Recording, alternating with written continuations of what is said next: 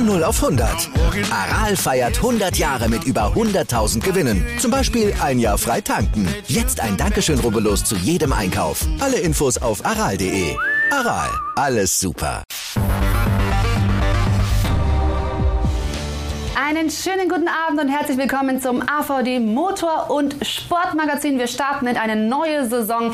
Jeden Sonntagabend um 21.45 Uhr ist hier Motorsportzeit. Ich freue mich wahnsinnig, dass Sie wieder dabei sind und ich freue mich, dass Christian Danner an meiner Seite ist als Experte. Wir werden hier viel Zeit miteinander verbringen. Ja, es gibt ja auch viel Motorsport und auf das freue ich mich sehr. Jetzt, wo wir letztes Jahr so ein bisschen geübt haben, jetzt dieses Jahr wird Vollgas gegeben und jetzt sehen wir ganz, ganz viel Rennautos. Absolut und wir begrüßen auch in dieser Saison dann wieder hochkarätige Gäste. Zum Auftakt heute gibt es auch gleich ein erstes Highlight, denn der ehemalige Formel 1-Boss Bernie Ecclestone ist uns dann zugeschaltet. Über 40 Jahre war er an der Spitze der Königsklasse, hat sie zu einem Milliarden-Business gemacht und die Fahrer zu Weltstars. Und dann gucken wir natürlich auf das aktuelle Geschehen. Die deutschen Rennfahrer Mick Schumacher startet in seine Premierensaison. Was können wir vom Haas-Rookie erwarten? Und wir blicken auf ihn hier. Sebastian Vettel im neuen Team Aston Martin will er noch mal allen zeigen, dass noch mit ihm zu rechnen ist. Aber die Tests in Bahrain, die haben so einen kleinen Dämpfer schon mal gegeben. Das heißt, wir schauen auf die Performances bei den Tests, aber auch wir beide, Christian und ich, haben einen Racing-Test gemacht, sozusagen gelebte Sendungsvorbereitung, oder? Absolut. Es ist einfach besser, wenn man weiß, was das auf einen zukommt. Nicht nur immer redet, sondern auch, dass man spüren darf. Und deswegen haben wir den Test gemacht. Für mich war es tatsächlich das erste Mal auf der Rennstrecke, aber als Beifahrer ist auch nicht ohne.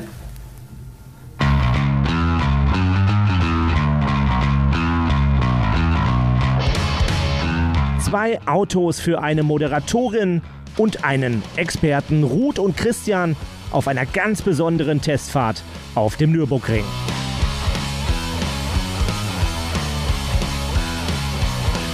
Ja, endlich geht die Motorsportsaison los und das Beste, was man da als Vorbereitung machen kann, ist natürlich ins Rennauto und auf die Rennstrecke. Und deswegen sind wir hier. Es gibt ja viel zu erklären, was da so abgeht im Richtig. Rennauto. Und das auch noch auf dem Nürburgring, also einer absoluten Traditionsstrecke. Und das Besondere ist ja heute, wir sind beide einmal Fahrer, einmal Beifahrer. Wie machst du dich eigentlich als Beifahrer?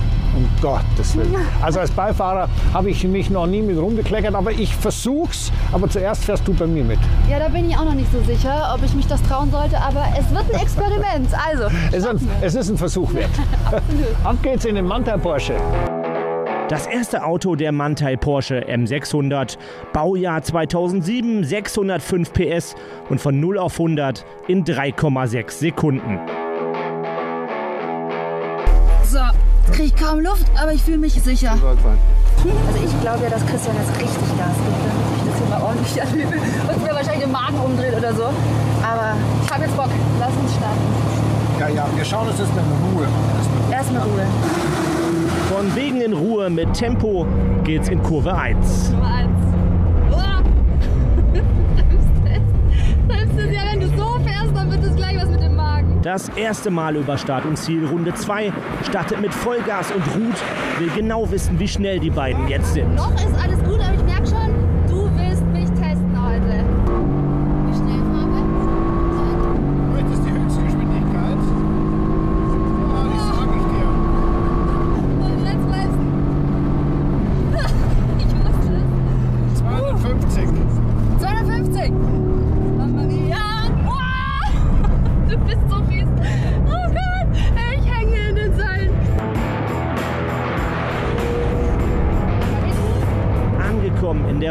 Boxengasse und damit die erste Prüfung bestanden.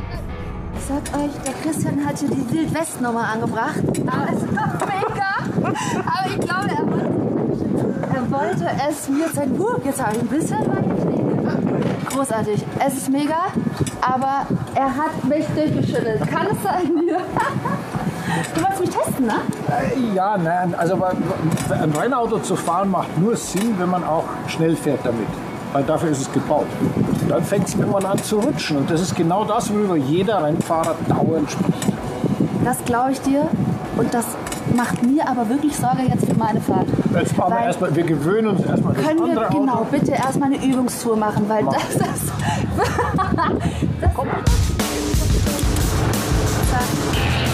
Das Auto Auto hier ist ein Mercedes AMG GTR.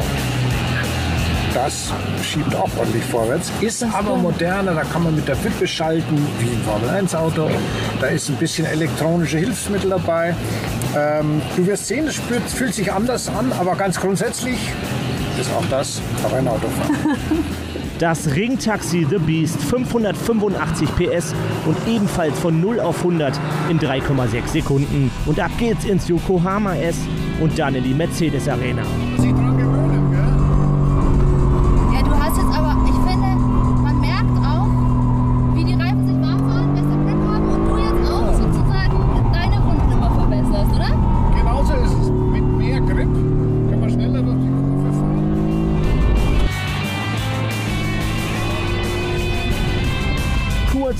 Aktuelle Gemütslage abgecheckt, bleibt jetzt sogar die Zeit für eine Lektion im freihändigen Rennfahren. musst du dich orientieren können. Bremspunkt, Einlenken, Kurvenschaltung, rausbeschleunigen und immer gucken, gucken, gucken. Diese Taxifahrt hat Ruth überstanden. Kurzer Boxenstopp und dann kommt er, Dankeschön, der Das Fahrerwechsel. hat Bock gemacht. Also der nächste Turn ist deiner. Mein erstes? Mal auf der Rennstrecke. Ja. Also, mir geht schon ganz schön der Puls, muss ich sagen. Vor allem, nachdem ich jetzt weiß, wie du da rübergeheizt bist. Es ist kein Zwang, schnell zu fahren. Fahr erst mal so, wie du dich wohlfühlst und dann kann man das Tempo immer steigern. Das ist wie im richtigen Rennauto. Okay. Man beginnt nicht gleich mit letzter Rille. Das ist okay. Du wirst sehen, das macht Spaß. Ich habe einen erfahrenen Mann an der Seite, das wird gut gehen. Noch ist es ein vorsichtiges Herantasten mit guten Praxistipps von Christian. Bremsen, bremsen, bremsen. Einlenken, genau. Halt, halt, halt, das ist zu schnell. War zu viel was?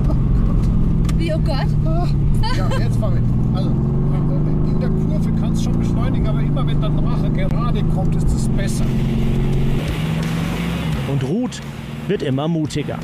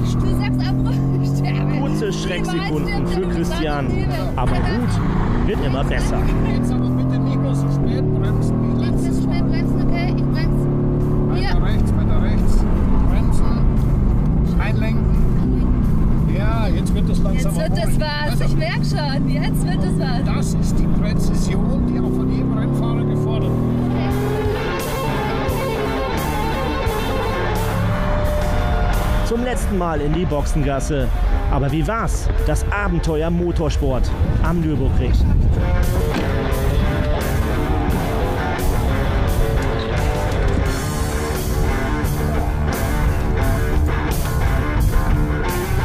So, Also zweimal hast du mich sehr erschreckt. ich wollte ihn nur testen. Nein, es war großartig. Allerdings habe ich festgestellt, man muss sich so konzentrieren, das ist richtig anstrengend.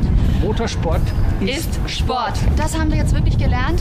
Ähm, ich war, glaube ich, geschwindigkeitsmäßig ein bisschen schlafmützig unterwegs. Ich habe das aber gebraucht am Start. Also ich muss sagen, ich fand das gar nicht schlafmützig. Für mich war es gerade recht.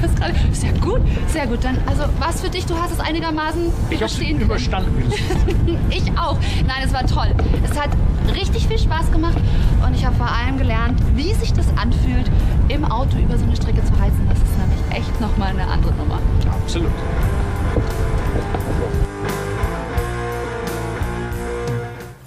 Großartige Erfahrung. Natürlich waren wir beide auf Corona getestet im Vorfeld und dann ist natürlich trotzdem die Frage für eine Anfängerin wie mich auf der Rennstrecke, was ist denn da eigentlich die allergrößte Herausforderung? Also das größte Problem für jeden, der zum ersten Mal auf der Rennstrecke fährt, heißt, denn sie wissen nicht, was sie tun. Und die Rennstrecke ist eben, da fährt man anders als im öffentlichen Straßenverkehr, da fährt man auf der ganzen Streckenbreite, dann fährt man performanceorientiert, das heißt, es muss wirklich schnell gehen und zwar nicht nur, wenn man geradeaus fährt, Vollgas gibt, sondern auch beim Bremsen, beim Einlenken, von Punkt zu Punkt zu Punkt. Das auf die Reihe zu kriegen, ist nicht so einfach. Ja, und das hat man auch gesehen, äh, wie du da auf die Bremse gestiegen bist. Da hat es mich äh, regelmäßig in den Gurt gehauen. Ähm, aber so soll es ja eben auch sein. Das war für mich tatsächlich auch eine Umstellung. Also äh, schnell Gas geben, lang Gas geben und dann abrupt bremsen und um die Kurve. Ähm, allerdings das, was du sagst, genau wissen, was man tut, das habe ich auch gemerkt. Da ist man natürlich als Anfänger wirklich etwas verloren, weil man erstmal die ganze Strecke im Blick haben muss, mit dem Auto klarkommen muss. Das ist äh, ja eine Umstellung. Da kann ich mir tatsächlich auch vorstellen, dass bei Fahrern, die ihre Teams wechseln, die sich wirklich erstmal auf das neue Auto eben auch einstellen müssen. Ja, das kommt natürlich dazu. Also äh, der sogenannte Grenzbereich beginnt ja immer dann, wenn das Auto anfängt zu rutschen.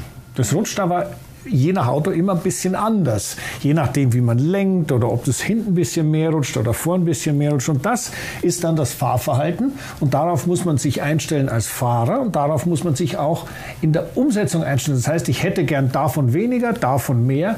Und ja. da entsteht dann das Arbeitsgespräch zwischen Ingenieur und Fahrer. Und äh, wir haben uns jetzt mal darauf äh, beschränkt, einfach zu fahren. über die, die Strecke mal hinzukriegen. Und da muss ich sagen, da hat direkt die erste Kurve auch schon so ihre, ihre Tücken. Denn äh, für den Zuschauer auch, äh, man fährt da eben auf die Kurve zu und sieht sie aber erst relativ spät. Ähm, da hat, oder? Also es ja, ging zu mir zumindest so. Warum ist die so tückisch? Naja gut, das ist halt der Streckenverlauf. Das, ob einem das hinterher gefällt oder nicht, da ist die Strecke, damit muss man klarkommen.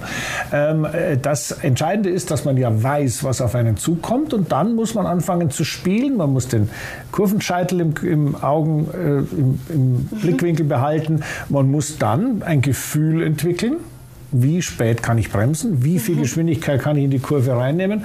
Aber äh, das Allerwichtigste ist erstmal, dass man ungefähr weiß, wo es entlang geht. Auch nicht nur flach, sondern auch mal über einen Hügel oder auch mal nach unten. Man sieht nicht richtig, wo es hingeht. Das ist spannend. Ja, und dann äh, musstest du ab und zu ein Stoßgebet in den Himmel schicken, nachdem Einmal. du gemerkt hast, dass ich da erstmal mich rantasten muss.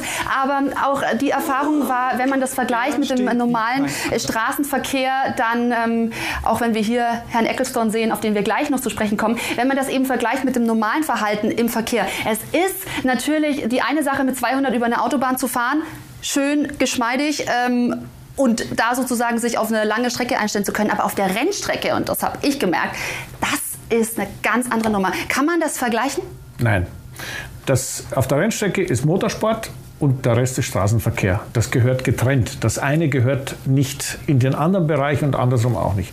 Und deswegen ist es sehr schön, wenn man eben in Deutschland haben wir ein paar sehr schöne Rennstrecken, äh, da ein bisschen üben kann, ein bisschen Spaß haben kann. Es ist, äh, man spielt Fußball ja auch nicht einfach immer im Wohnzimmer. Ja? Man spielt es ganz gerne am Fußballplatz und genauso ist es im Motorsport auch. Dazu ist die Rennstrecke da. Wir haben uns also schon mal warm gefahren und können jetzt in diese AVD Motor- und Sportmagazin Saison starten. Und ich freue mich mich jetzt ganz besonders, dass wir gleich unseren heutigen Gast begrüßen, denn er ist wirklich eine Ikone der Formel 1. Bernie Ecclestone, langjähriger Formel 1-Boss. Und bevor wir ihn gleich hier zu uns ins Studio schalten, lohnt es sich, auf diese beeindruckende Karriere einen Blick zu werfen.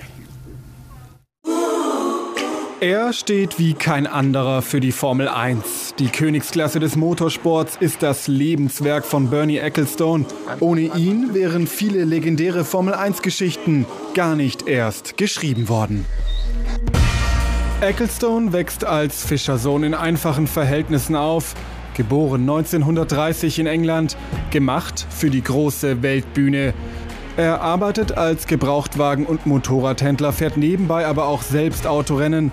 1958 meldet sich der damals 27-Jährige sogar für zwei Formel 1 Grand Prix an. Doch weder in Monaco noch in Silverstone qualifiziert er sich für das Hauptrennen.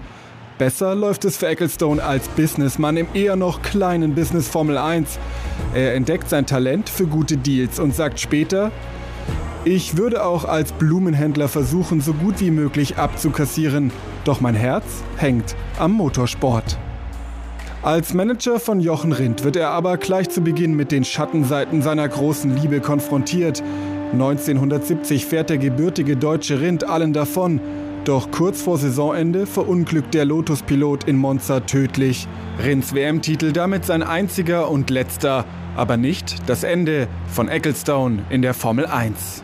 Statt aufzugeben, schöpft der Engländer Kraft und arbeitet Tag und Nacht an der Professionalisierung der Serie.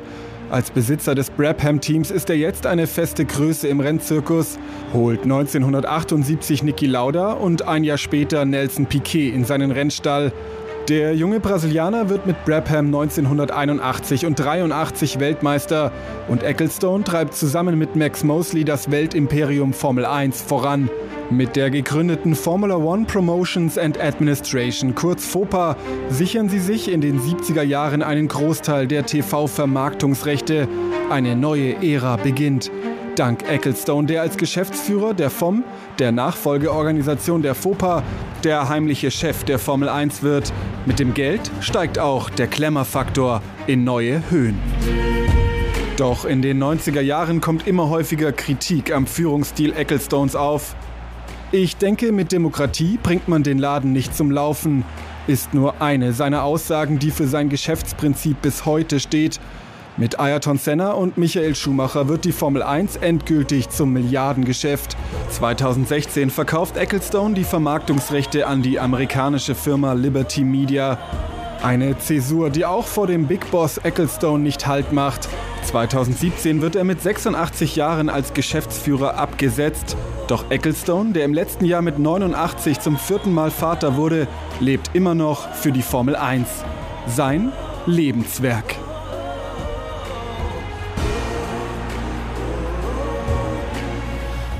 Und jetzt ist er uns zugeschaltet. Good evening, Mr. Ecclestone. It's so lovely to have you here tonight. Thanks for joining us. No, it's my pleasure. Ja, es ist mir eine Freude, bei Ihnen zu sein. Uh, Bernie, um, uh, what a great time we spent together in Formula One, and it's great to, to see you now here and today. Um, I, I'm just not used to talk to you in German, however, I will, because we've got such a good interpreter. Also arbeiten wir heute mit Dolmetscher und demnach unsere Fragen auf Deutsch. Okay, und bevor so wir auf die Formel 1 zu sprechen kommen, Herr Ecclestone, möchte ich Sie natürlich erst einmal fragen, wie es Ihnen geht und vor allem, wie geht es denn Ihrem Baby? Oh, we're all fine. Ja, uns geht es allen Like gut. everybody else, wherever you are, you're locked down. I don't think you could Naja, more jeder, wir escape anywhere. Lockdown, man kann Ja. sowieso nicht viel machen. Viel Zeit äh, We're zu Hause. Also wir befinden uns alle in der gleichen Situation. Wie nervenaufreibend ist denn eigentlich äh, der Babyalltag im Vergleich zu Ihrer Formel 1-Zeit?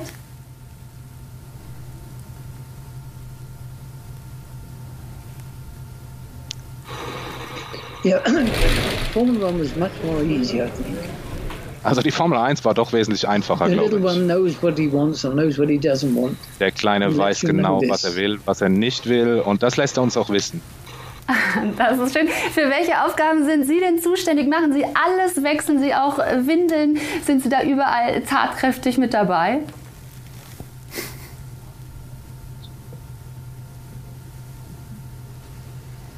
Some things I don't do, but most things I try to do. Ja, es Try gibt to einige help Dinge, as die ich much as I can. mache, aber ich versuche doch so viel of zu time helfen, now. wie ich kann. Ich habe denn, ich habe doch viel Zeit jetzt. Würden Sie es eigentlich begrüßen, wenn Ihr Sohn irgendwann einmal auch in der Formel 1 durchstartet oder einen Posten übernimmt? In Formula One. Well, I hope when he's old enough, Formula One is still happening. Naja, ich hoffe, wenn er alt genug dafür ist, dann hoffe ich, dass es die Formel 1 noch gibt. Ja, Bernie, ich I glaube, suppose die, shouldn't, but uh, there's always a question mark, I think. ja, ich, Aber da steht natürlich noch ein Fragezeichen dahinter. Ich glaube, äh, du hast recht. Das Fragezeichen steht natürlich über der Formel 1 und über der Zukunft der Formel 1. Aber unabhängig von deinem Sohn, äh, wie beurteilst du denn die Zukunft der Formel 1?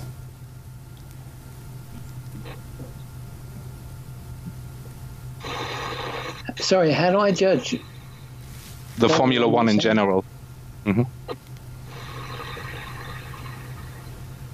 How do you judge Formula One in general? For the future.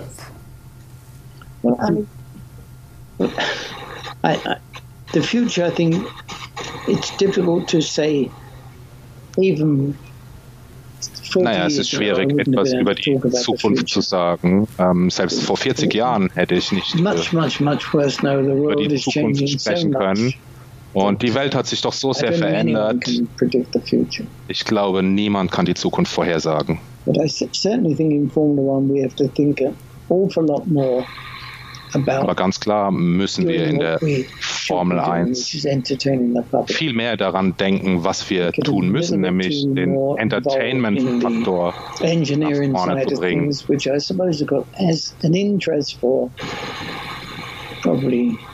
Das, Auch auf Ingenieursseite ist es natürlich interessanter, einiges voranzuentwickeln und es ändert wahrscheinlich ca. 50 Prozent der Zuschauer.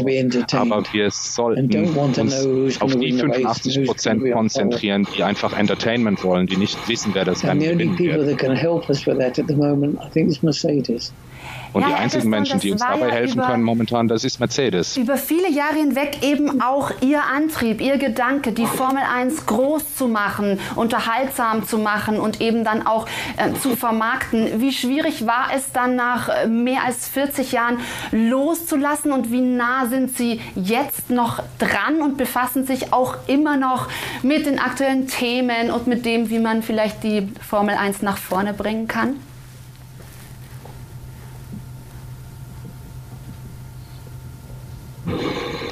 Well, it's not my job anymore to do this. I mean, I'm Naja, das ist nicht mehr meine Aufgabe. the teams and drivers and Ich bin natürlich in Kontakt mit den Teams, mit den Fahrern, mit den involvierten, involvierten Personen. I.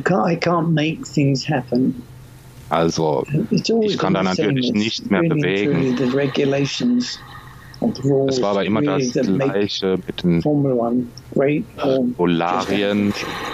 Die eben die Formel 1 entweder großartig machen oder einfach nur durchschnittlich. Wie, wenn Sie sagen, Sie sind auch noch in Kontakt mit den Fahrern, wir wissen, Sie verstehen sich auch zum Beispiel gut mit Sebastian Vettel, der immer mal wieder auch Ihren Rat sucht. Wie oft klingelt Ihr Telefon und irgendeiner aus der Formel 1 möchte etwas von Ihnen wissen?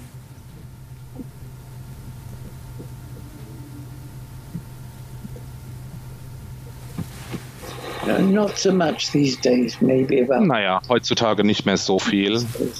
maximum ten times a day. Minimum Höchstens zehnmal am. Tag. Was? Höchstens zehnmal, vielleicht sechsmal. Das ist ordentlich. Jeden Tag mehrere Male. Aber der Ja. Rat ist ja auch äh, teuer, ne?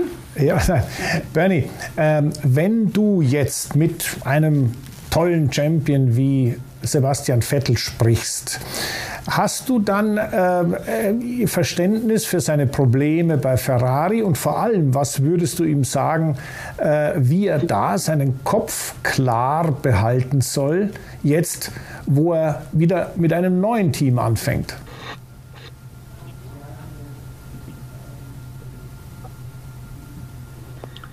well, I think now he's sort of got to the position where Und ich denke, er ist jetzt in dieser Situation, wo Ferrari die Vergangenheit ist. Und er geht jetzt dahin zurück, wo er ganz am Anfang war, als er mit Red Bull angefangen hat. Das Team ist ein neuer Spieler und ich bin mir sicher, dass er wieder zu seiner alten Form da zurückfinden kann, zu dem, was er wollte. Hat äh, Sebastian denn mit dir mal so ein bisschen darüber gesprochen, als es so gar nicht lief bei Ferrari? Denn Sebastian liebt ja den Motorsport, er liebt die Formel 1, genau wie du. Habt ihr euch da mal in einer stillen Minute unterhalten?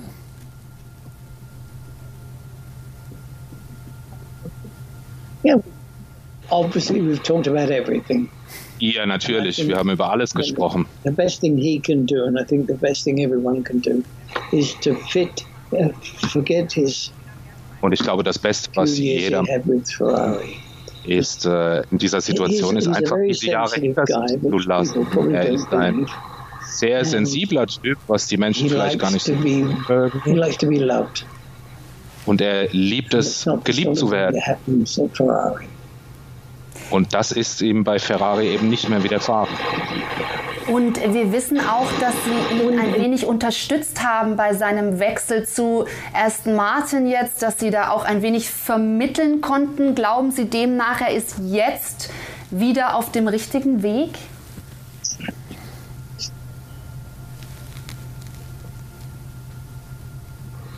Yes, sure, sure, sure, sure. Ja, ganz sicher. I don't think he really would like to sort of suddenly join a team where ich, ich, glaube nicht, dass er gerne zu einem Team gegangen wäre, wo es keine Herausforderung gibt, wo es einfach zu gewinnen ist. Also er ist jetzt zu einem neuen Team gegangen und das will er verbessern. Genau das, was er auch eben bei Red Bull gemacht hat. Er hat diesem Team geholfen zu gewinnen. Vier Weltmeisterschaften. Ja. Ja, und vor allem, äh, es ist ein englisches Rennteam. Und ich glaube, das ist auch etwas gewesen, wo sich Sebastian sehr wohl gefühlt hat. Ähm, siehst du denn nach wie vor einen, einen Vorteil, in einem britischen Team zu fahren?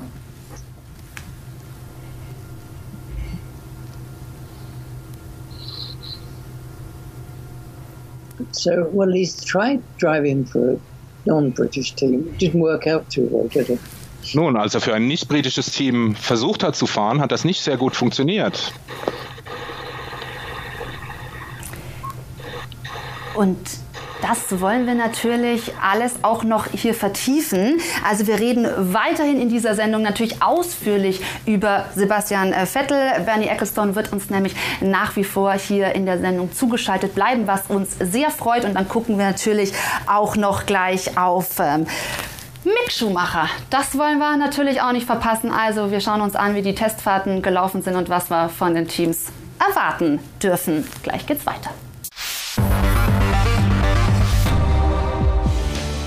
Damit sind wir zurück beim AVD Motor- und Sportmagazin. Liebe Zuschauer, zugeschaltet ist uns nach wie vor Bernie Ecclestone, der ehemalige Formel-1-Boss. An meiner Seite im Studio ist äh, Christian Danner und wir freuen uns schon so darauf, wenn die Saison nächste Woche dann endlich losgeht in der Formel 1. Dann also läuft der erste Grand Prix und wie sich die Teams in den Testfahrten so geschlagen haben, wer da eben schon mal äh, ja, für ein Ausrufezeichen äh, sorgen konnte oder wer noch Probleme hat, das schauen wir uns jetzt erstmal gemeinsam an. Mick Schumacher ist bereit für den Saisonauftakt, auch wenn die Nervosität doch manchmal ein bisschen durchsickerte. Bei den Testfahrten in Bahrain war Schumacher einer der fleißigsten, fuhr am Samstag mit 88 und am Sonntag mit 78 Runden gleich zweimal Renndistanz. Die Eingewöhnung an sein neues Auto läuft nach Plan und das Duell mit Nikita Mazepin verspricht ein richtig harter Fight zu werden. An zwei Tagen hatte der Russe an einem Schumacher die Nase im teaminternen Duell vorn. Aber Haas wird in dieser Saison häufig nur hinterherfahren. Rang 12 am Samstag war für den deutschen Formel-2-Weltmeister das höchste der Gefühle. Da wird jeder Punkt in diesem Jahr zum Sieg. Anders natürlich die Ausgangslage für den siebenmaligen Weltmeister Lewis Hamilton. Fast schon traditionell ist der Mercedes-Pilot der Top-Favorit und mit dem achten Weltmeistertitel vor Augen wird der 36-Jährige sicher nicht titelmüde in die Saison gehen. Dennoch sorgen diverse Probleme bei den Testfahrten für keinerlei Entspannung bei Mercedes. Getriebe, Setup, Heckabstimmung. Rund läuft es noch lange nicht und das sah man auch. Hamilton wird sich vor einem Konkurrenten noch mehr in Acht nehmen müssen. Denn Max Verstappen zeigte in Bahrain, dass mit Red Bull und ihm in dieser Saison zu rechnen ist. An zwei von drei Testtagen fuhr der fliegende Holländer die Bestzeit. Und auch die neue Konkurrenzsituation bei Red Bull könnte bei Verstappen für den letzten Kick im WM-Kampf sorgen.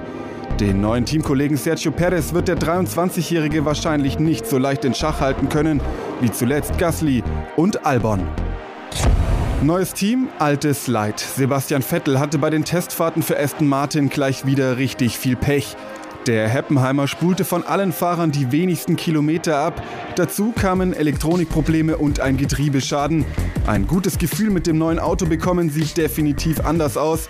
Aber Vettel wird die neue Rolle als klarer Teamleader bei Aston Martin in vollen Zügen genießen. Vettel und Schumi, das macht aus deutscher Sicht einfach Lust auf den Saisonstart nächste Woche. Auf jeden Fall, aber ein bisschen zu tun gibt es eben noch. Da ist die Frage, wie viel Aussagekraft haben diese Testfahrten, Herr Ecclestone? Rechnen Sie mit großen Überraschungen in dieser Saison?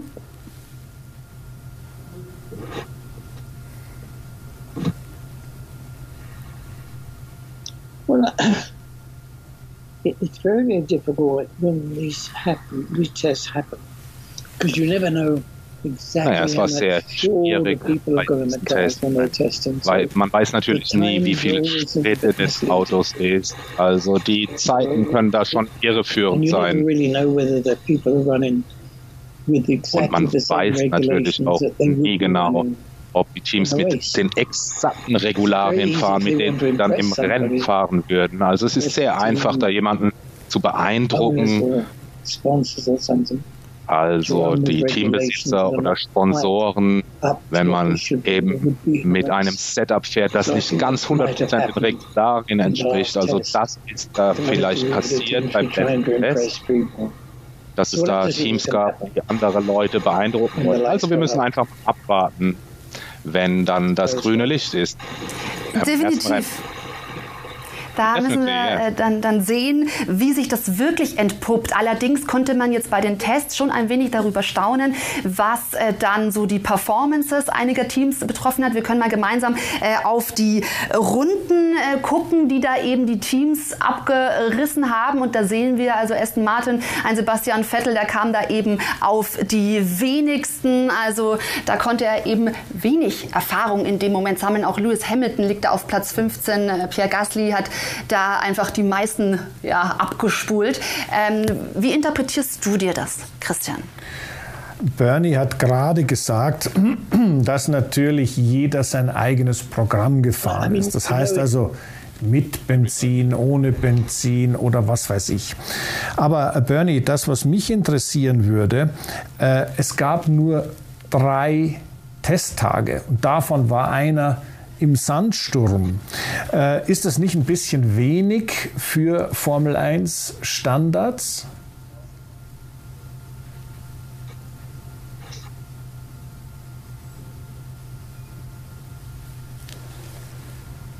I'm sure this conversation a little bit jerky. The three test days, if it's if it if it, if it wasn't speaking, all I could say, it wasn't also uh, some Chinese people involved as well. It's been even more difficult. But I think, uh, naja, was ich nur sagen kann, wenn da Chinesen mit involviert wären, wäre das noch schwieriger gewesen. I mean, as far as Sebastian's concerned, the was da eben lack of running was a mechanical äh, problem. Bei Sebastian war es ein mechanisches Problem. Also nicht äh, der Fakt, dass er geschlafen hätte, sondern naja, sie hat mechanische Probleme. Und das ist ja bei einigen passiert, eben auch bei Lewis, auch bei anderen Leuten. Andere haben vielleicht nicht so viel ausprobiert und deshalb war es für sie einfacher, um gute Rundenzeiten dann herauszufahren. People certainly watched. There was one or two quite impressive drives during that aber ich denke, dass die Leute doch schon auch ein, zwei Impress äh, beeindruckende Fahrten gesehen haben während dieser ein, zwei Tage. Absolut. Und dann geht es ja auch für die Rookies äh, darum, einfach auch Erfahrung zu sammeln. Zum Beispiel ein Mick Schumacher, der ja äh, zwar am Anfang noch Probleme hatte, aber dann an zwei Tagen richtig gut fahren konnte. Was glauben Sie, Herr Ecclestone, was ist Mick Schumacher in der Lage, in dieser Saison zu erreichen?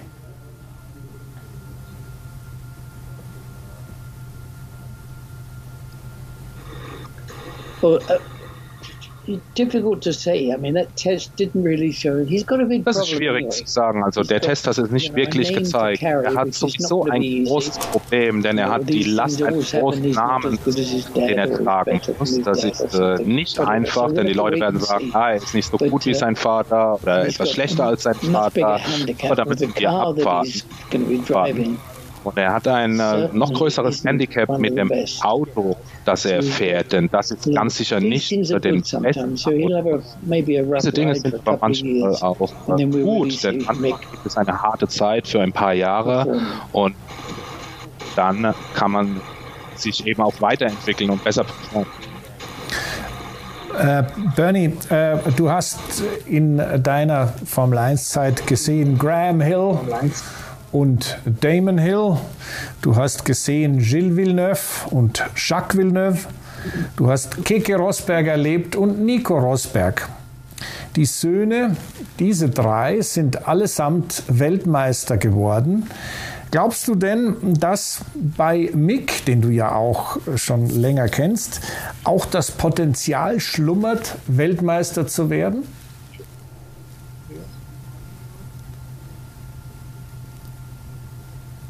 Well, I don't think we could say anybody's got the potential of being a world champion.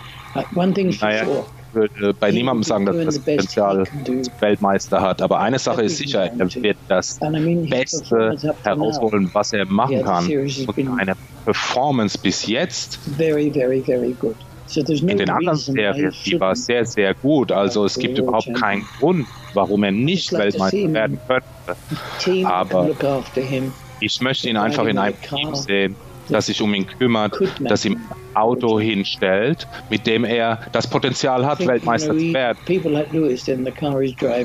Ich glaube, selbst Leute wie Lewis äh, könnten nicht mal ein Rennen gewinnen in einem anderen Auto, das eben nicht auf diesem Niveau ist. Also da wird er sicherlich einen Weg vor sich haben. Das ist aber das Gleiche, wie es damals bei Damon Hill war und den anderen. Die hatten alle die gleichen Anfangsprobleme. Also wir müssen einfach abwarten. Und ganz unabhängig vom Abschneiden in dieser Saison, allein die Tatsache, dass ein Schuhmacher wieder in der Formel 1 fährt, das hat eine wahnsinnige emotionale Bedeutung. Auch das Kürzel MSC ist zurück. Es war mit Sicherheit einer der emotionalsten Momente in diesem frühen Stadium der Saison. Es ist wieder ein Schuhmacher in der Formel 1. Mick tritt in die Fußstapfen seines Vaters und das mit einem besonderen Kürzel, denn statt dem bisserigen SCH nimmt er das von Michael MSC. Es ist sehr emotional, ein MSC wieder auf dem Zeitenmonitor zu sehen. Ich habe eine besondere Verbindung dazu und ich hoffe, es ist für jeden schön, das zu sehen. Die Tests selbst liefen durchwachsen. Nach technischen Problemen an Tag 1 kommt er im weiteren Verlauf dann schließlich in Fahrt. Sein Fazit? Tag 3 ist vorbei. Ich bin sehr glücklich, heute viele Runden abgespult zu haben. Wir konnten nach den Problemen an Tag 1 ganz gut aufholen.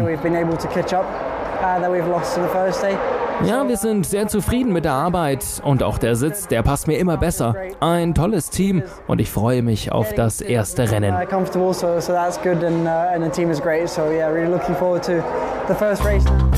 Los geht es dann in einer Woche. Doch das Haas-Team bietet Spannung, denn mit Nikita Mazepin hat Mick einen durchaus streitbaren Teamkollegen, der in den letzten Jahren eher durch Negativschlagzeilen auffiel. Ebenfalls ein Rookie. Deshalb weiß Teamchef Günther Steiner auch, worauf es ankommt. Ja, insgesamt lief es ganz gut. Beide Fahrer machten außer Mick an Tag 1 mehr als 70 Runden pro Session. Das ist gut. Sie haben wirklich viel gelernt in diesen Tagen. Beide sind jung jung und müssen auch noch viel lernen. Unser Ziel war es, ihnen so viel Zeit dafür wie möglich zu geben.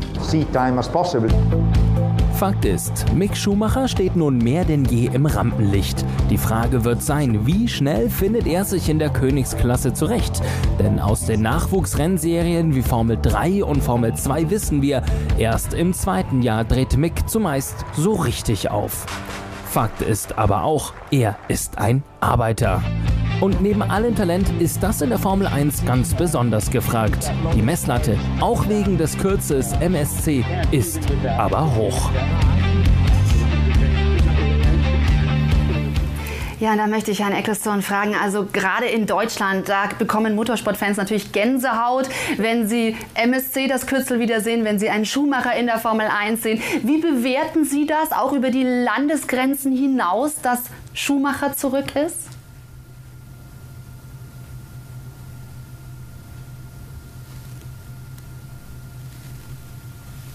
Oh, it's good. Super. I mean, it's a wonderful name. Ja, das ist großartig. Das ist super. Das ist der Name, der in der Formel 1 da sein muss. Es tut mir leid für ihn. Denn wie ich schon sagte, er hat äh, großartige Qualitäten mit denen er mehr erreichen könnte als äh, mit dem Auto, das er jetzt dann hat. Es wäre schön, in, in einem Team zu sehen, im Mittelfeld, als bei den Leuten, wo er jetzt ist. Denn da wird er wesentlich mehr lernen. Also ich bin mir nicht sicher, ob er das so viel Also er wird da niemanden haben, der ihm groß etwas beibringen kann. Also er ist da schon etwas auf sich allein gestellt. Wo würden Sie ihn denn gerne sehen? Bei welchem Team?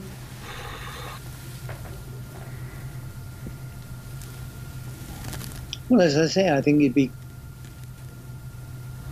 to be in a team like Red Bull, a team that naja, we know ein, has got the capabilities of wie Red Bull zum Beispiel ein Team, das eben die Fähigkeiten hat, Rennen zu gewinnen und äh, auch eben Menschen im Team hat, die ihn genau dabei unterstützen können.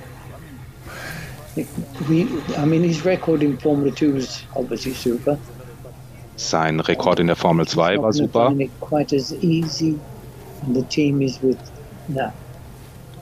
Und es wird natürlich nicht so einfach werden bei dem Team, bei dem er jetzt ist.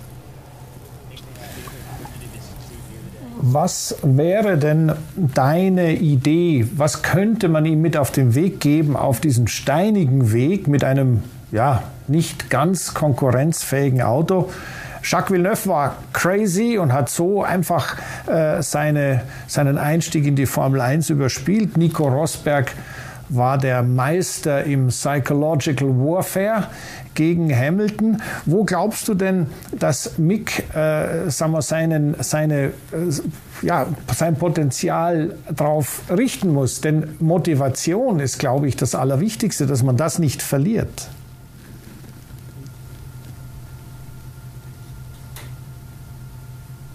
Well, I don't think there's anything. I mean, it's up to. He knows what to do. I mean, it's not like his first time he's been in a race car. jetzt schon wissen, was er macht. Das ist nicht das erste Mal, dass er in einem Rennen ist. Er weiß genau, was er machen muss. Und wenn man das eben erreicht, dann gibt es Leute, die ihn bitten, für ihn zu fahren. Und die ihn eben richtig unterstützen wollen. I mean, the person in the team with him at the moment also is in exactly the same position. Also der, der, der jetzt mit ihm im Team ist, der ist der, in der gleichen Position. Das sind zwei junge Fahrer, die bei einem nicht wirklich konkurrenzfähigen Autos sind äh, die sich jetzt zu gestandenen Rennfahrern entwickeln müssen. Also das ist nicht einfach. Sicherlich ist eine Stärke auch, dass er sehr leistungs- und steigerungsfähig ist. Wenn man den Vergleich zu seinem Vater Michael zieht, wie viel, sagen Sie, wie viel von Michael findet sich in Mick?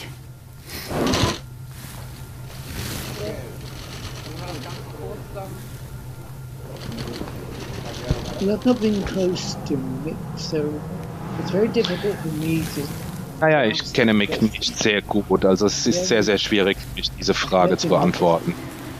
Klar habe ich ihn schon getroffen, einige Male, aber niemals wirklich äh, eng genug, äh, lange genug, um ihn komplett zu verstehen. Aber ich bin mir doch recht sicher, dass er viel von dem Genie seines Vaters geerbt hat. Also ich wäre doch etwas enttäuscht, wenn wir ihn nicht äh, bei großartigen Leistungen äh, sehen könnten in der Zukunft. Christian, äh, wir haben eben auch schon darüber gesprochen, dass äh, ja, er jetzt eben in diesem Team auch erstmal so ein bisschen ankommen muss und dass auch ein gewisser Rucksack auf ihm durch seinen Namen, durch seine Historie liegt. Ist eine gewisse Nervosität zu merken, wenn wir folgende Szene uns angucken? Ähm, eine Passage, die in der Boxengasse passiert ist, als da eben ja, er etwas zu früh losfährt, wobei die Frage ist, ob er früh losfährt, denn grün hatte er, aber hier fährt er fast den Mechaniker mit dem Wagenheber äh, über die Füße. Wie, wie, lässt sich das interpretieren? Naja, also da, das ist völlig harmlos. Dafür sind Testfahrten da. Ich meine, solche Sachen muss man, muss man probieren. Und wenn dort grün gezeigt wird, er kann losfahren, ist normalerweise, dass der erste Gang drin ist und er fährt voll los. Und äh, das war eh eine sanfte Version. Also dass äh, solche Dinge passieren und besser bei Testfahrten und nicht beim Rennen. Aber ich möchte doch noch mal gern, ähm, weil Sie eben den Vater, weil Sie Michael Schumacher ähm, über viele Jahre miterlebt haben und da würde mich doch dann so ein bisschen, ja, die Beziehung interessieren, die Sie hatten und vielleicht ein paar prägendste Momente.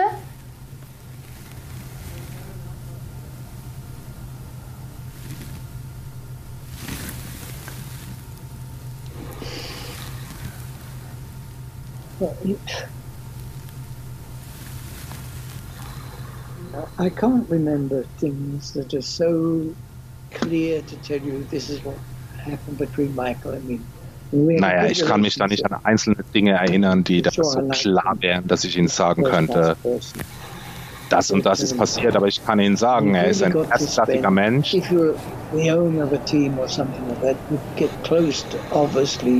Wenn man Teambesitzer ist, dann hat man natürlich eine enge Verbindung mit allen Menschen im Team. Denn man sieht sie ja jedes Rennwochenende. Aber man kann sie eben auch nicht zu lange sehen. Nur über das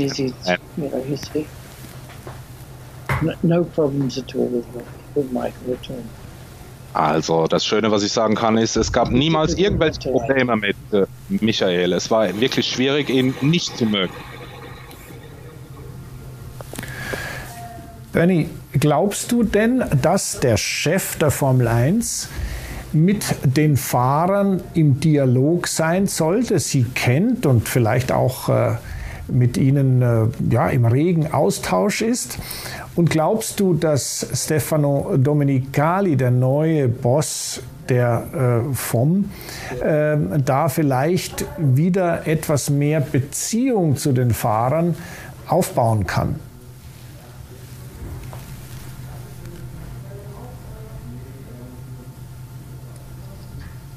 Well, I mean, it, it's a case of the relationship you have with people, the relationship the drivers want to have with Stefano. Nun, die, das kommt auch darauf an, welche Beziehung die äh, Fahrer eben auch mit Stefano haben wollen. Also ich kann sagen, er ist ein sehr netter Mensch und er versteht die Formel 1 natürlich sehr, sehr gut. Also ich glaube, es wird äh, wesentlich einfacher für die Fahrer mit ihm zu sprechen, als das der Fall war mit Chase Carey. Denn Chase hatte ja ganz klar keine wirkliche Verbindung zur Formel 1. Also es ist gut, da jemanden zu haben, der eine persönliche Beziehung zur Formel 1 hat. Und ich denke mir, dass äh, Stefano auch äh, sicherstellen wird, dass es eine gute Beziehung zu den Fahrern gibt. Mhm so wie Sie sie zum Beispiel mit Sebastian Vettel pflegen. Auf den wollen wir jetzt zu sprechen kommen. Also Sebastian Vettel im grünen Aston Martin. Er will natürlich in dieser Saison nochmal allen zeigen, dass er es eben nicht verlernt hat und dass er wieder in die Erfolgsspur finden kann. Allerdings bei den Tests, da gab es schon so einen kleinen Dämpfer.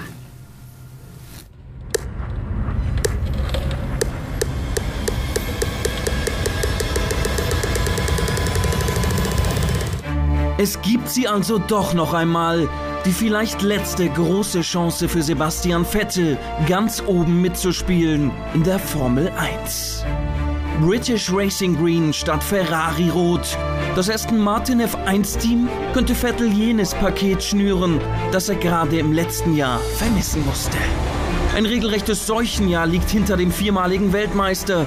Und das gerade mit dem Auto, das mit Vettel doch eigentlich eine Ära prägen sollte.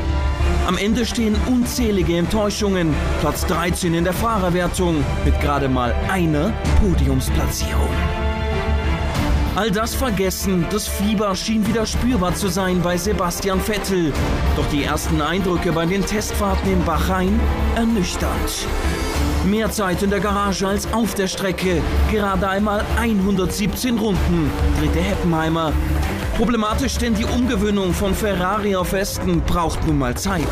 Hinzu kommen Probleme mit Software, Getriebe und Ladedruck.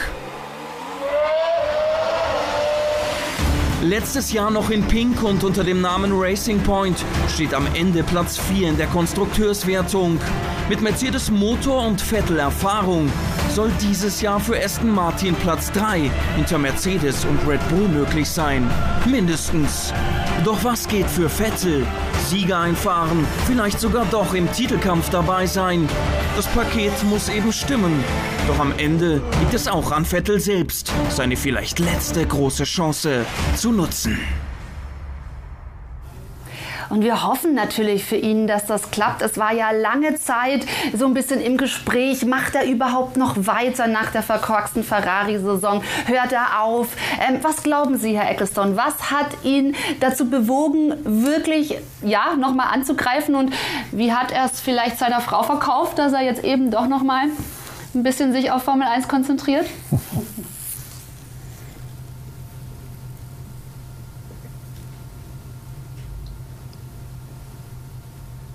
Yeah, I'm not quite sure what you're asking. Not your um, question, what I'm being asked in English. Okay. What, uh, what do you Nein, ich kann das gerne nochmal äh, wiederholen. Also es geht ein bisschen darum, dass ja zwischenzeitlich auch spekuliert wurde, ob Sebastian Vettel überhaupt noch den Antrieb hat, in der Formel 1 zu fahren. Und Sie sind ja auch mit ihm im Austausch. Was konkret hat ihn bewogen, mit einem anderen Team nochmal daran zu glauben, dass er gut, sehr gut sein kann?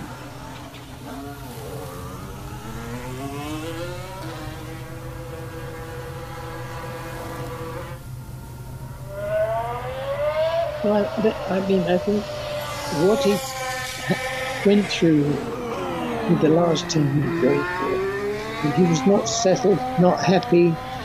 Naja, ich denke, was er da durchgemacht hat bei seinem letzten Team, er war nicht wirklich glücklich, er hat nicht wirklich viel Unterstützung bekommen, ganz im Gegenteil. Ich glaube, er hat sich da etwas geärgert. Also ich glaube nicht, dass er da irritiert war oder enttäuscht war vom Leben und nicht mehr der alte Vettel sein wollte, sondern es war einfach der Fall, dass äh, er einfach im richtigen Team sein musste. Und ich bin mir sicher, dass er jetzt in einem guten, in einem richtigen Team ist, dass man sich um ihn kümmert und äh, dass er da die Voraussetzungen hat, um den alten Sebastian wieder zu zeigen. Ich bin äh, positiv gestimmt, dass ihm das gelingen wird. Aber auch hier müssen wir abwarten. Aber ich wäre sehr, sehr, sehr enttäuscht, wenn ihm sein Comeback da nicht gelingen würde. Bernie, including Vettel's performance, if you look ahead. Ah, jetzt bin ich wieder English, sorry. Uh, Bernie, um, three wishes for the 21 season that you have. Three wishes? Yes, your personal wishes for the, for the 21 season. Hopefully, including Vettel. Interesting. We're switching into English now. well, I, I, I've spoken to Naja, ich habe mit äh, Toto gesprochen, er kennt meine Gedanken und meine Gefühle. Hope not that I've got anything bad to say about und ich hoffe, dass ich äh, da nichts Schlechtes über Mercedes sagen werde. Sie haben einen fantastischen Job für die Formel 1 gemacht. Aber ich würde es äh, gerne sehen, wenn wir ein wenig zu den alten Tagen zurückkehren. Und das ist äh, eigenartig, als es bei Ferrari äh, Red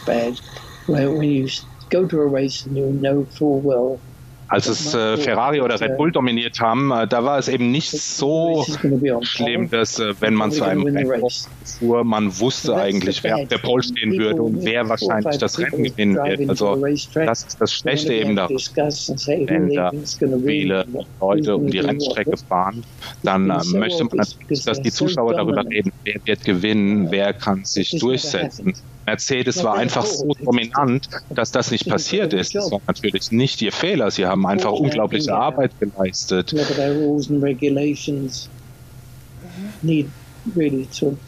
Und ich denke, ja, Regularien, äh, das muss geändert werden. Man soll natürlich nicht äh, die Historie der Formel 1 verändern. Aber es, man sollte es den anderen ein wenig einfacher machen, konkurrenzfähig zu sein. unless you have the same sort of people in a team with the same ability. Sehr interessanter Aspekt, also unbedingt mehr Spannung nochmal ja. schaffen, Christian. Qualifying Race, yes or no? Was glaubst du? ist das gut für die Formel 1, am Samstag ein kleines Rennen zu fahren? Oder ist das Quatsch? Well, I thought it, was a, it would be a good idea. Nun, ich dachte, es wäre eine gute Idee,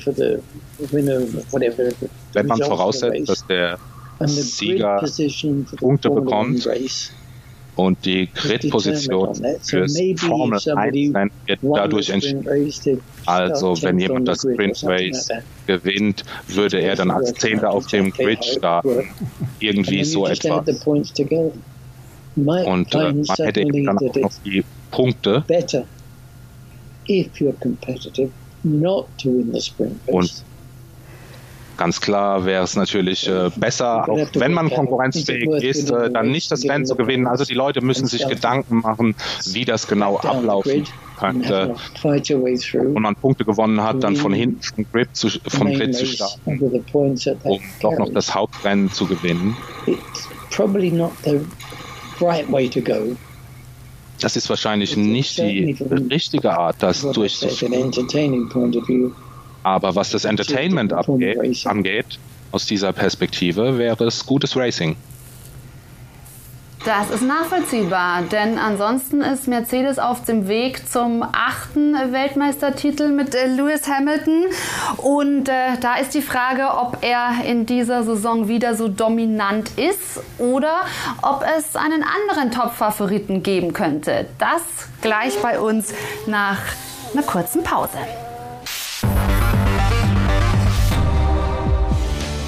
Zurück beim AVD Motor- und Sportmagazin mit Bernie Ecclestone als Gast und Christian Danner an meiner Seite als Experte im Studio. Wir haben bereits über die deutschen Formel-1-Fahrer gesprochen, ganz im Detail auch über Sebastian Vettel. Und der Ecclestone hat auch gesagt, wie sehr er ihm wünscht, dass es mit, mit Aston Martin jetzt wieder klappt zum Erfolg. Allerdings, Christian, wir müssen einmal kurz noch über diese Testfahrten sprechen, denn das war schon eklatant, welche Probleme Aston Martin da hatte. Sebastian Vettel kam auf die wenigsten Runden ist auch die äh, langsamste gefahren, hatte einfach enorme Probleme. Müssen wir uns Sorgen machen? Nein, generell nicht. Also die Tatsache, dass Vettel langsamster war, hat eigentlich ehrlich mal gar nichts zu bedeuten, äh, denn ein Sebastian Vettel fährt keine dreieinhalb Sekunden hinter der Spitze her. Das ist einfach unrealistisch. Die Gründe dafür waren erstens natürlich, die haben ein Programm gefahren, was in Richtung Zuverlässigkeit hätte gehen sollen, aber hat gezeigt, dass die Zuverlässigkeit nicht da war. Der, äh, das ging in die Hose. Dann äh, wollte Sebastian ja, und das hat er ja vorher auch klar gesagt, sich an das Auto gewöhnen, die Abläufe gewöhnen, das Lenkrad gewöhnen, die Lenkung, das Feedback, also das, was man spürt im Lenkrad, wollte also eigentlich viel fahren und nicht schauen, was kann ich für eine Zeit fahren. Hat auch nicht geklappt. Also das ist schon sehr schwierig für ihn, aber ich mache mir trotzdem keine Sorgen, weil er ist und bleibt ein brillanter Fahrer und er wird trotz dieser Dinge, die da schiefgelaufen sind, äh, in, in äh, Bahrain äh, beim Saisonauftakt, immer wenn, die, wenn das Ding beieinander bleibt und mhm. nicht auseinanderfällt und hält und fährt, ja. wird er ganz sicherlich einen guten Job machen. Ja, und es bleibt dann noch eine kleine Wundertüte, was wir dann wirklich zu erwarten haben, denn auch Mercedes hatte Probleme und die Frage, schafft es Lewis Hamilton in diesem Jahr wieder? Holt er seinen achten Weltmeistertitel und wird damit zum alleinigen Rekordhalter? Das ist die große Frage, denn es scheint eine Herausforderung zu sein. Was folgt eigentlich auf den siebten WM-Titel? Klar, der Angriff auf Titel Nummer 8. Und dafür hat sich Lewis Hamilton in Schale geworfen. Doch nicht nur er, nein, auch das ganze Team. Der W12 aus dem Hause Mercedes AMG soll den Weg zum Rekord ebnen. Ich bin bereit. Es fühlt sich immer wie eine lange Pause an, obwohl diese immer kürzer wird. Aber ich bin aufgeregt, allen das Auto zu zeigen und endlich loszulegen. Und dafür hat sich Lewis Hamilton gequält. Im Winter beim Höhentrainingslager.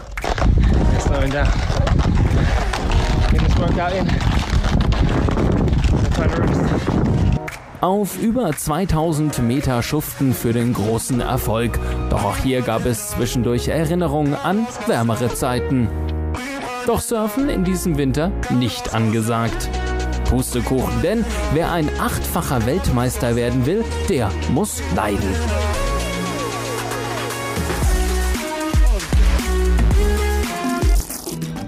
Doch Lewis Hamilton zeigt sich in der kurzen Pause auch von einer ruhigeren Seite. Neue Talente des rastlosen Briten. Und dabei hat er auch sein politisches Engagement nie außer Acht gelassen. Ein Ziel für 2021.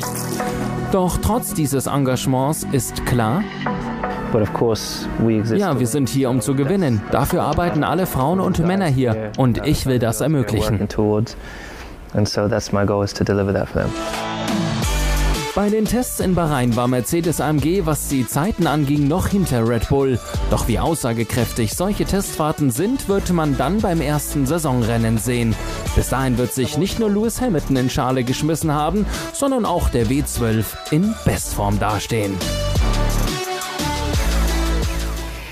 Herr Eccleston, Sie haben angekündigt, wir brauchen einfach Spannung in der Formel 1. Ähm, meinen Sie, wir bekommen diese im Titelkampf, weil Mercedes vielleicht ein wenig mit den Änderungen Probleme hat und Red Bull im Gegenzug mit einem Max Verstappen aufgeholt hat?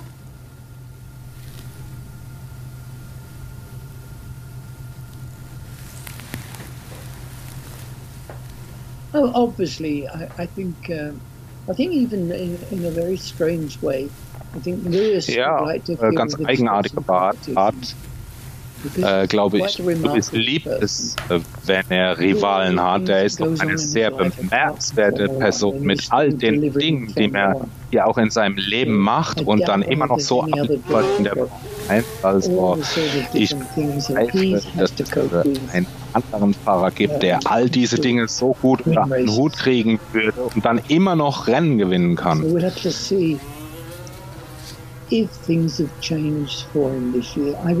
Also wir müssen einfach mal abwarten und sehen, ob die Dinge sich für ihn verändert haben. Ich hoffe einmal, dass all diese Dinge, in die er involviert ist, äh, nicht seine Fähigkeiten als Rennfahrer beeinträchtigen.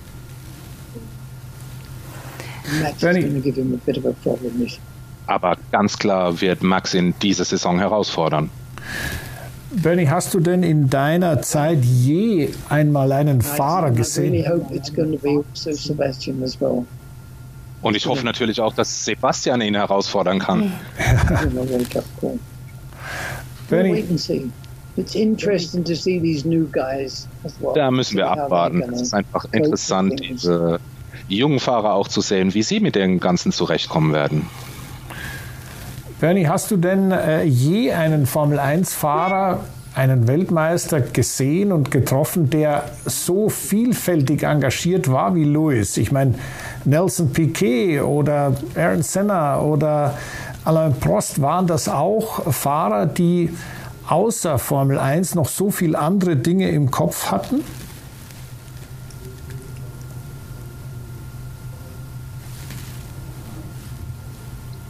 No, definitely not.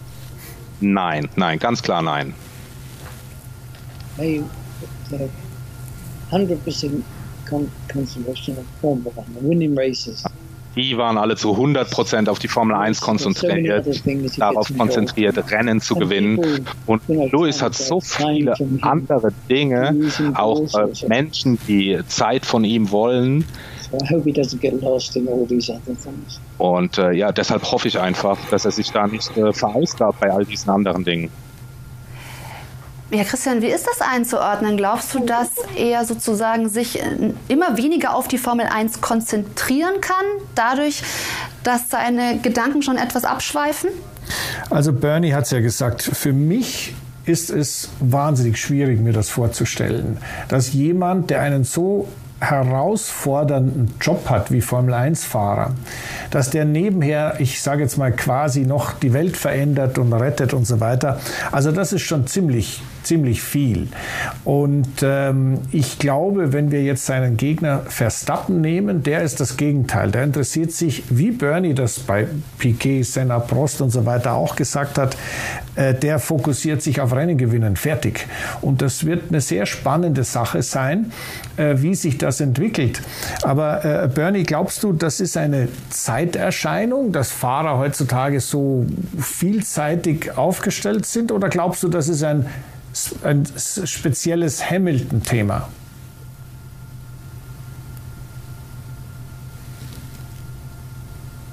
No, I think it's very much Lewis. Nein, ich glaube schon, das ist ziemlich Lewis, typischer Lewis. Like they used to be maybe 30 years ago. Die anderen Fahrer sind auch nicht mehr so offensiv. 30 Jahren. And if they had time, he's looking for new girlfriends. Und wenn sie jetzt Zeit haben, dann äh, Zeit hatten damals, dann sind sie zu ihren Freundinnen gegangen. Das passiert heute nicht. Also heute sind sie voll fokussiert. Certainly not in Lewis'. Mhm. Die Frage ist, ob nicht heutzutage, wenn ja eine bestimmte Form von Typen gefragt wird, die interessant sind, ähm, ja, denen man dann auch ein wenig äh, nacheifern kann, ob das nicht sozusagen die modernen Typen sind, wie sie Lewis Hamilton äh, verkörpert, oder wie würden Sie es vergleichen mit den Herren, die wir angesprochen haben, Senna, Prost, Lauda damals? Was? Sie haben schon gesagt, das waren absolute Racer, die haben sich total fokussiert. Was waren das noch für Rennfahrertypen?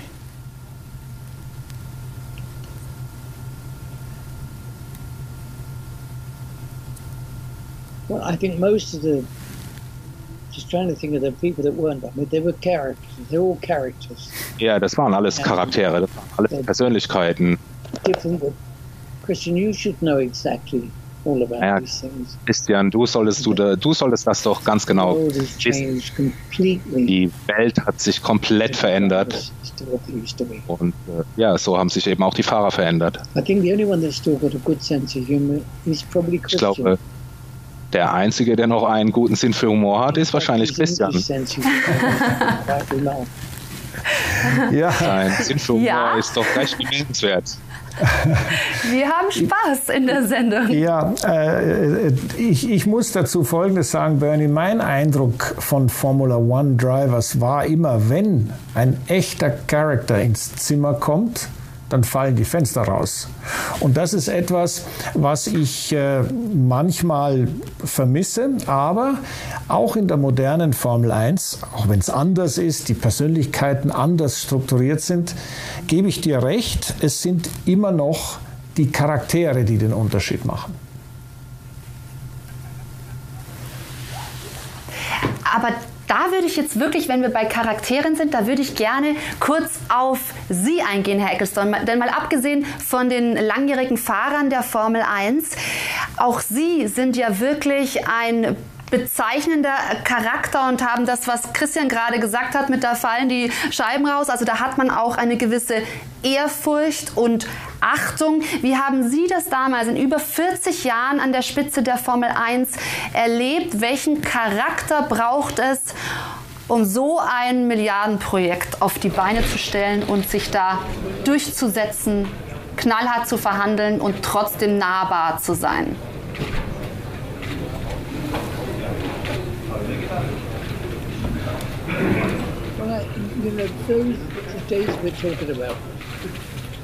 Naja, die Zeit,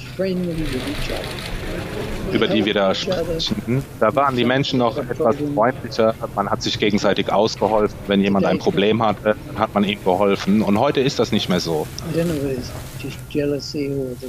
Ich weiß nicht, woran das liegt, ob das Eifersucht ist. Ich weiß es einfach nicht. Ich weiß nur, dass es heutzutage andere Charaktere gibt als damals. People like they just don't grow people like Nicky, for example. He's a, a very good example. Nelson Piquet, people like that. They're not ja. born any longer. Ja, so Menschen eben wie Nicky oder wie Nelson Piquet, die werden heute nicht mehr geboren. Was genau meinen Sie damit? Also wie genau ähm, würden Sie ja diese Persönlichkeiten beschreiben? Was hat sie so besonders gemacht?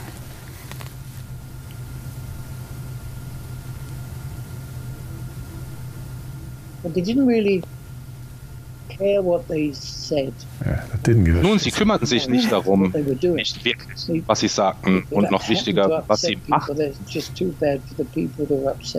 Just man musste dann einfach akzeptieren, naja, wenn das einem passt, dann ist das so.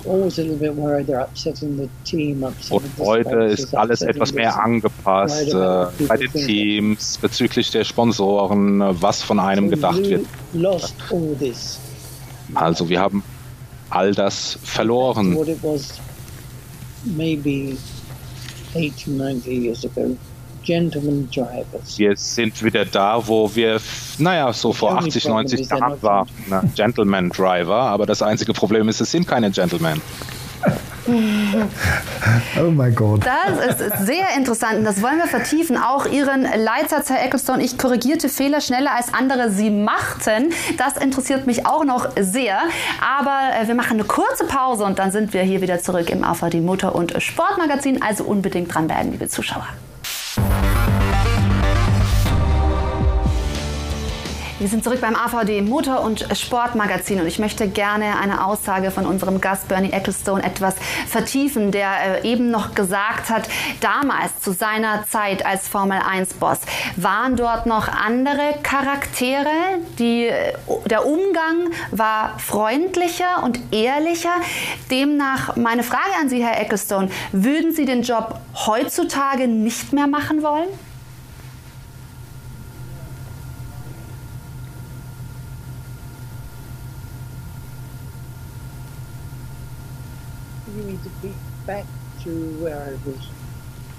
Sie meinen zurück in meiner Position? In ja, richtig. Mit den Umständen, die aktuell herrschen und auch mit den Personen.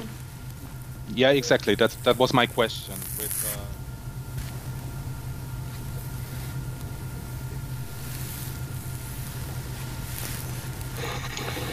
uh... well, difficult to answer that because naja, das ist schwierig. everything's completely different. It's been Denn alles ist komplett verschieden.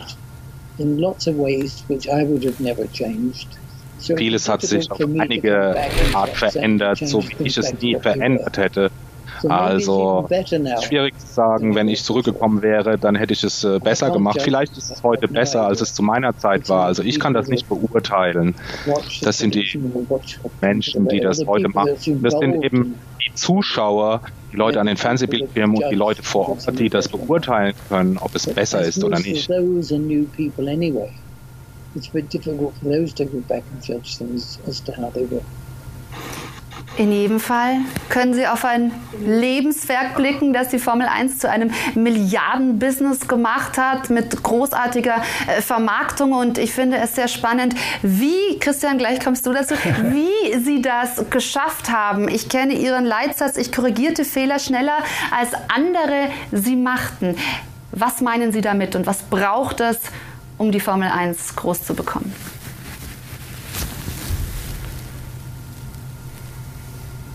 Mistakes that, that have been you made. You correct mistakes faster than they were made. That was I your motto. Say I, I didn't say I'd made there was any mistakes. I said things are done now in a much different way. Nun, was ich sagte, jetzt, dass Dinge jetzt anders gemacht werden, anders durchgucken als ich damals noch die Leitung hatte. Und ich könnte nicht zurückgehen jetzt Dinge verändern. Ähm, ja, das waren eben keine Fehler, sondern es wurde einfach anders.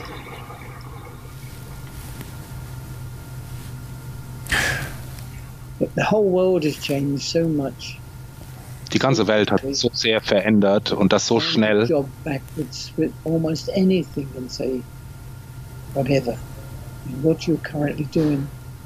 Also da zurückzugehen und dann zu sagen, naja, was ihr da momentan macht, ist selbst äh, das, was vor ein paar Jahren passiert ist äh, oder geschehen ist, war ja das. Und the victims like me sitting with you talking Wir hätten vielleicht nicht die Probleme, die es heute gibt. Äh, Leute sind gegangen, Opfer wie ich, äh, die, die, davon Opfer geworden sind, sitzen jetzt hier und wir würden vielleicht nicht darüber sprechen, äh, wenn damals schon äh, etwas anders gelaufen wäre. Dann würden wir jetzt nicht darüber sprechen. Ich gucke zu Christian, der auch noch was anfügen wollte. Ja, nein, ich, ich kann dir nur garantieren, Bernie hätte natürlich eine Lösung gefunden. Ja. Und äh, eines der großen Stärken von Bernie Ecclestone war immer, dass er sich auf jeweilige noch so komplizierte und noch so vielschichtige Situationen einstellen konnte. Und dann das Schiff doch in die Richtung bekommen hat, wo er es hin wollte. Können Sie das bestätigen?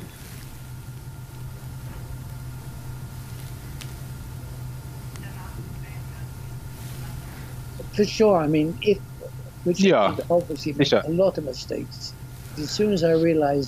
Klar, ich habe bestimmt auch einige Fehler gemacht in der Vergangenheit, aber sobald ich meinen Fehler bemerkt habe, habe ich das sofort geändert. Ich habe nicht darauf gewartet, dass mich jemand daran erinnert, hey, du hast einen Fehler gemacht, sondern ich habe sofort selbst in die Hand genommen.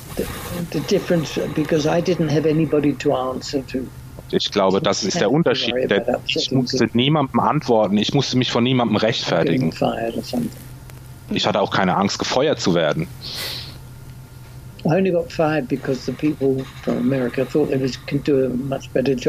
Ich wurde eben nur gefeuert, weil die Amerikaner dachten, dass sie einen wesentlich besseren Job machen können. Und vielleicht haben sie das ja. Bernie, noch eine abschließende Frage. Sehen wir. I was going to continue. As chief executive of as a company, my job as chief executive also als Vorstandsvorsitzender einer Firma ist es mein Job, sicherzustellen, dass es der Firma gut geht und dass Profit gemacht wird. Und das ist passiert in der Vergangenheit. In den letzten drei Jahren ist das nicht geschehen, was den Gewinn angeht, Profit. Also um das hinzubekommen, muss man einige Dinge wieder verändern. Ja, das interessiert uns noch. Und Sie fragten mich äh, nach drei Wünschen für 2021. Also hier ist ein Wunsch. Ich würde gerne die Hälfte aller Rennen im Regen sehen. Denn Regenrennen ist natürlich das Beste. Aber wir können keinen künstlichen Regen machen. Also wird das problematisch sein. Und ich möchte auch sehen, dass alle Rookies gut formen, vor allen Dingen der Japaner Yuki Tsunoda, der ist doch sehr überrascht. Das sind zwei Wünsche, vielleicht haben Sie auch noch einen dritten?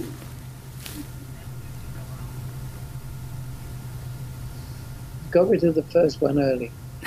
Den ersten hatte ich Ihnen doch schon vorher gesagt. Spannung, Spannung, auf alle Fälle, das wollen wir auch. Ich habe es notiert, Herr Ecclestone, sehr schön. Gut, wir Bernie, kommen so langsam zum Ende. Christian darf one, noch. One last question, also eine letzte Frage. Ähm, wirst du diese Saison Corona permitting ein oder zwei oder vielleicht fünf Rennen besuchen? Und wenn ja, wo? Weil vielleicht sieht man sich ja.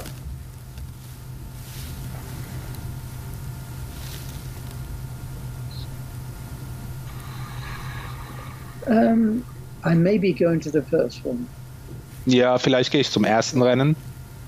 Das äh, steht noch nicht fest. Certainly. Places like Baku, I will go to Baku, probably to Singapore. I suppose these are the last races that I put together. Singapur. And I like to see them working well.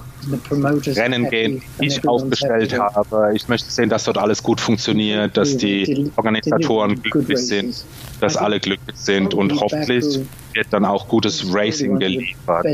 Also Baku ist wahrscheinlich eine der besten Rennstrecken überhaupt, um Racing so zu zeigen, wie es sein sollte.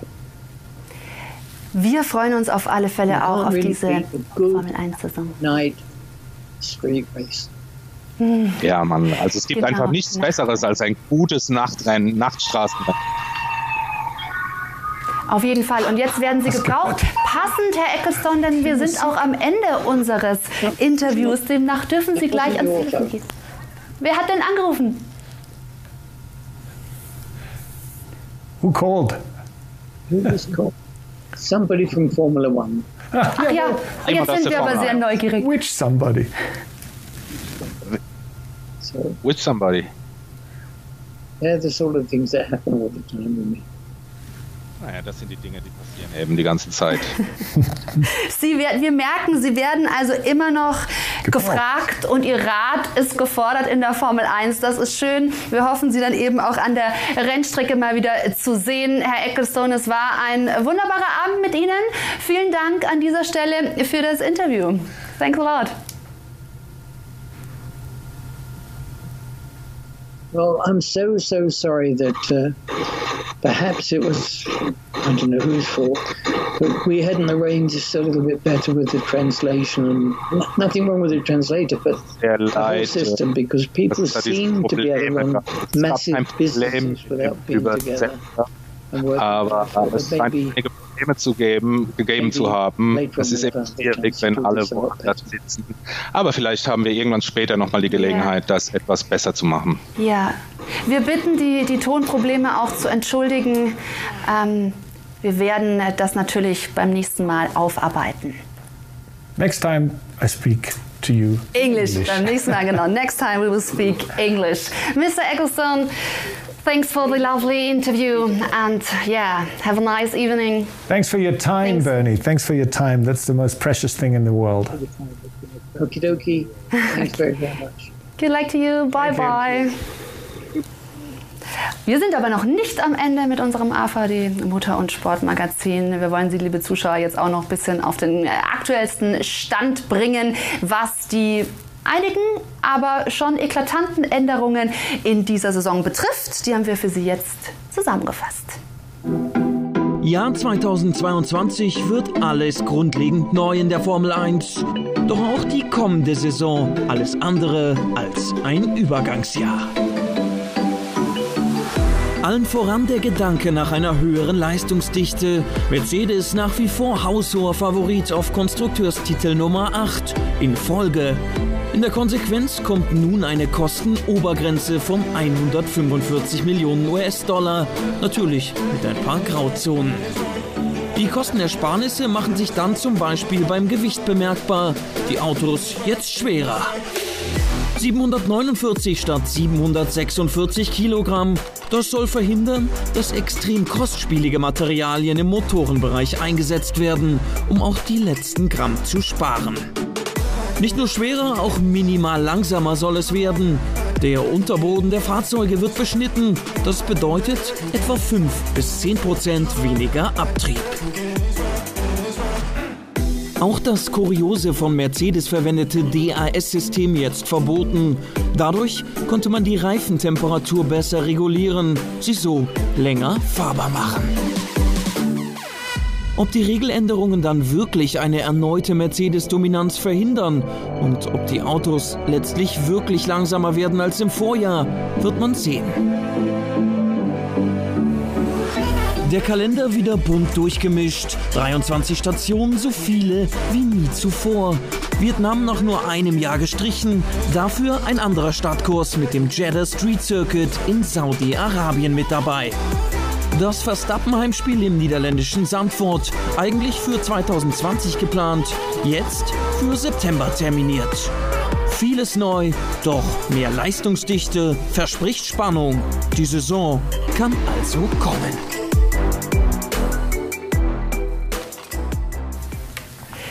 Christian, was ist denn jetzt für dich die Veränderung? Es gibt nicht so viele, ja. ähm, weil das wirklich so vielleicht ein bisschen als Überbrückungsjahr gesehen werden kann. Aber doch gibt es ein paar, die sich ja allein schon bei den Tests jetzt eklatant äh, ausgewirkt haben. Ja, also dass nichts verändert sich, ist natürlich eine relative Sache. Es gab natürlich aerodynamische Veränderungen und es gab eine ganz fundamentale Veränderung, nämlich die Reifen. Das ist eine andere Konstruktion, die ist viel stabiler. Pirelli hat hier einen sehr, sehr wichtigen und, und guten Job gemacht, weil man nämlich die Belastung auf die Belastung, die die Autos auf den Reifen ausüben, reagieren musste.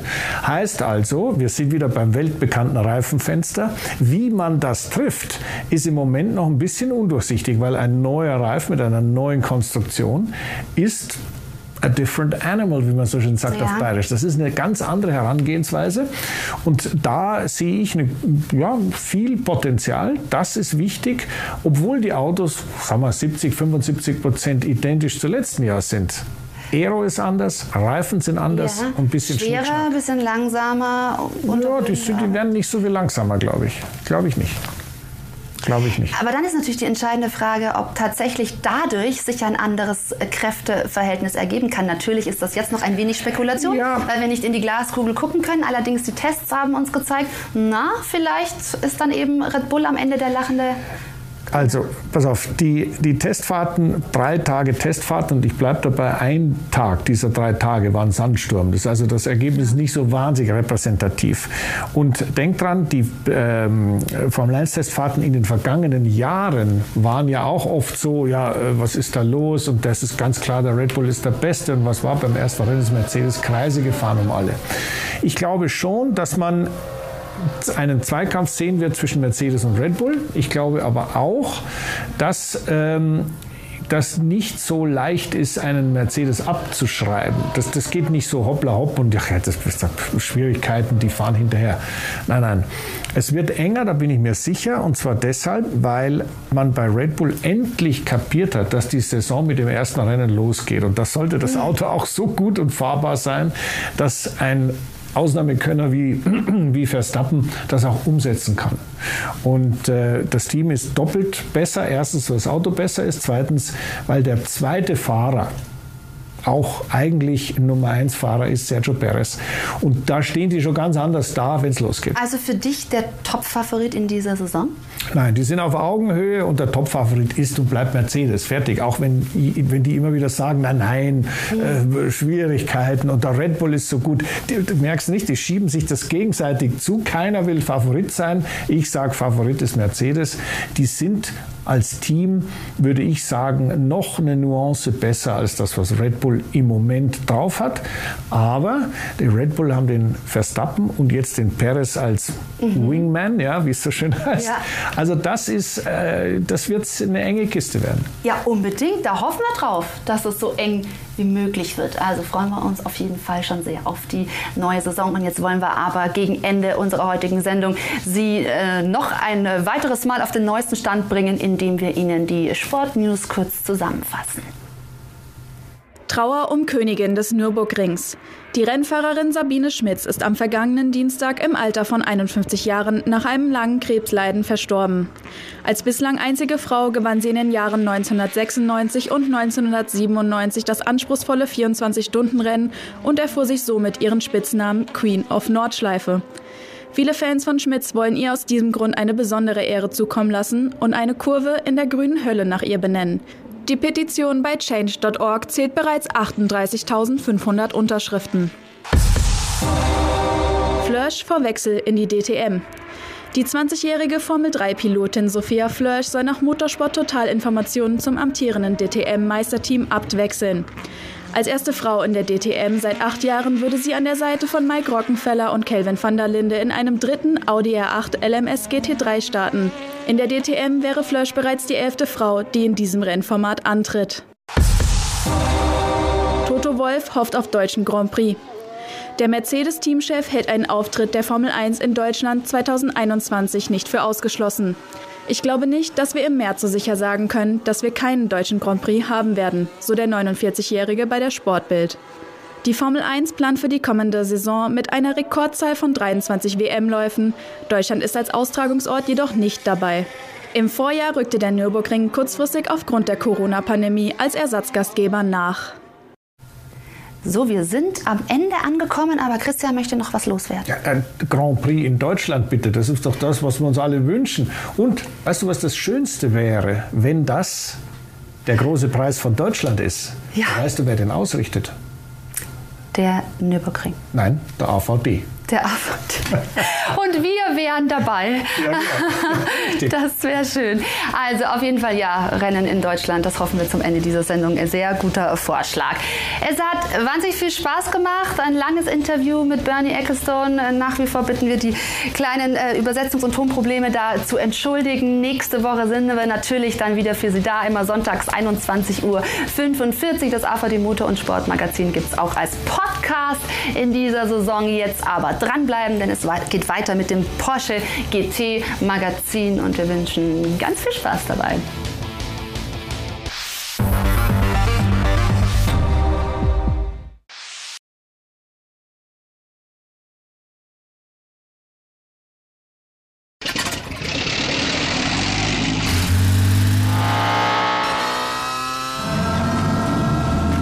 0 auf 100.